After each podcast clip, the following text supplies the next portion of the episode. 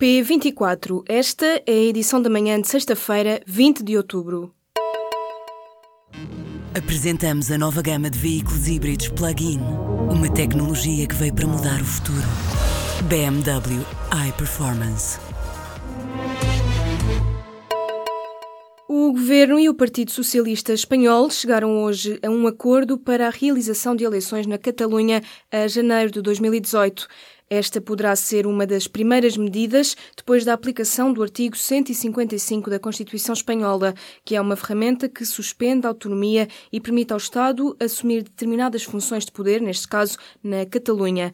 Ainda hoje, o vice-presidente do governo catalão já se manifestou contra a realização de eleições, afirmando que esta não é a melhor maneira de avançar.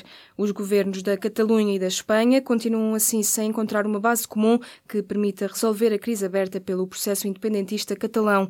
O executivo de Mariano Rajoy realiza amanhã um Conselho de Ministros extraordinário para o último passo formal na ativação do artigo 155, que lhe permitirá intervir na região catalã, nomeadamente ao nível da gestão da segurança e das finanças. O presidente da Autoridade Nacional da Proteção Civil demitiu-se. A decisão foi conhecida ontem à noite, mas Joaquim Leitão apresentou a demissão do cargo no mesmo dia em que Constança Urbano de Souza se demitiu do cargo de ministra da Administração Interna. Joaquim Leitão demite-se na sequência das várias críticas à proteção civil nos incêndios deste ano e menos de uma semana depois dos últimos incêndios que afetaram a região norte e centro do país. O coronel tinha substituído Grave Pereira na presidência da Proteção Civil em outubro do ano passado. Apesar da saída de Joaquim Leitão, a estrutura operacional da Proteção Civil mantém-se no ativo até que seja substituída ou reconduzida. A Proteção Civil deverá voltar a ter Secretaria de Estado. Desta forma, o novo Ministro da Administração Interna, Eduardo Cabrita, deverá ter não dois, mas três secretários de Estado. A Proteção Civil volta assim a ser nome de uma pasta, à semelhança do que aconteceu nos governos de José Sócrates e de Passos Coelho.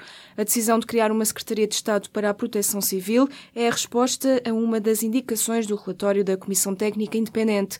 O grupo de trabalho apontou para a criação de uma estrutura política responsável pela proteção civil Civil que funcione na dependência direta do Primeiro-Ministro.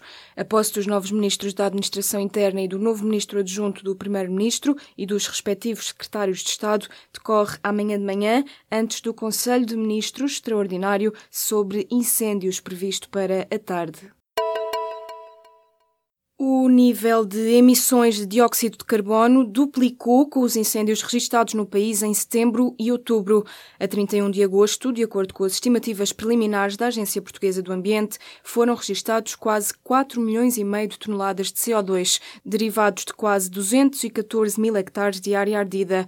Agora, atingidos os cerca de 520 hectares de área ardida, as emissões de dióxido de carbono deverão superar os 8 milhões de toneladas. Tendo em conta estes valores, Portugal poderá ter a possibilidade de recorrer ao mecanismo do Protocolo de Quioto, que permite não contabilizar emissões de fenómenos naturais, como os incêndios, que causem emissões anormalmente muito elevadas e penalizem o cumprimento das metas de redução. Portugal recebe milhares de doentes dos PALOP para receberem tratamento médico. Em troca, as embaixadas têm de lhes dar um teto. Mas as condições em que alguns doentes permanecem continuam a ser um problema.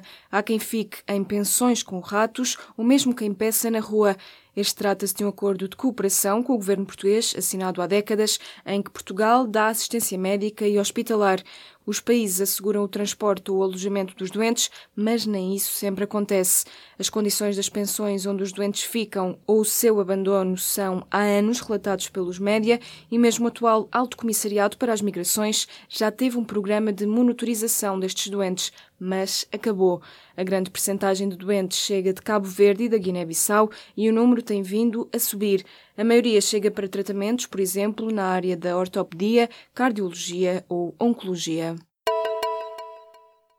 O Partido Socialista reformulou o projeto de lei sobre o direito dos trabalhadores a desligarem do trabalho, isto por causa das críticas e da ameaça de chumbo por parte do PCP e do Bloco de Esquerda. Na nova versão, os socialistas reforçaram as penalizações para as empresas que violem esse direito, passando a constituir uma contraordenação grave. O PS mantém, no entanto, a possibilidade de serem as empresas, em acordo com os trabalhadores, a imporem regulamentos e mantém também a possibilidade de exceções, ou seja, por por razões imperiosas e urgentes para o funcionamento da empresa, esta poderá contactar os funcionários em períodos de descanso, férias ou feriado. Portugal tem a terceira taxa mais elevada da União Europeia de população empregada com contrato temporário de trabalho. De acordo com os dados hoje disponibilizados pelo portal estatístico da Fundação Francisco Manuel dos Santos, o número de trabalhadores temporários aumentou entre 2000 e 2016. Portugal tem agora 22,3% da população empregada com vínculo temporário, ou seja, um valor acima da média comunitária, que é de 14,2%. Portugal surge assim em terceiro lugar, depois da Polónia e da Espanha. Próximos da média da União Europeia estão a Itália, a Dinamarca e a Alemanha. É a primeira derrota do Sporting de Braga na Liga Europa de Futebol. Os minhotos perderam ontem à noite frente aos búlgaros do Ludogorets por 2-0 num jogo da terceira jornada da fase de grupos. Depois de duas vitórias nos dois primeiros encontros, mais três pontos significavam praticamente o apuramento do Sporting de Braga. A equipa portuguesa cai assim para o segundo lugar do grupo C, sendo ultrapassada pelo Ludogorets, que ocupa agora a liderança. O creme de puralina celulite está a ser recolhido por conter um ingrediente proibido em cosméticos na União Europeia desde 2015. O Infarmed informou nesta quinta-feira que a empresa responsável pelo produto para celulite está a recolher os lotes que contêm esse conservante. A retirada do creme de puralina celulite acontece na sequência de um pedido da Associação de Defesa do Consumidor à Autoridade Nacional de Medicamento. De acordo com o um comunicado da DECO, o creme é comercializado pelo laboratório Theralab e o ingrediente encontrado é suspeito de ser um desregulador endócrino.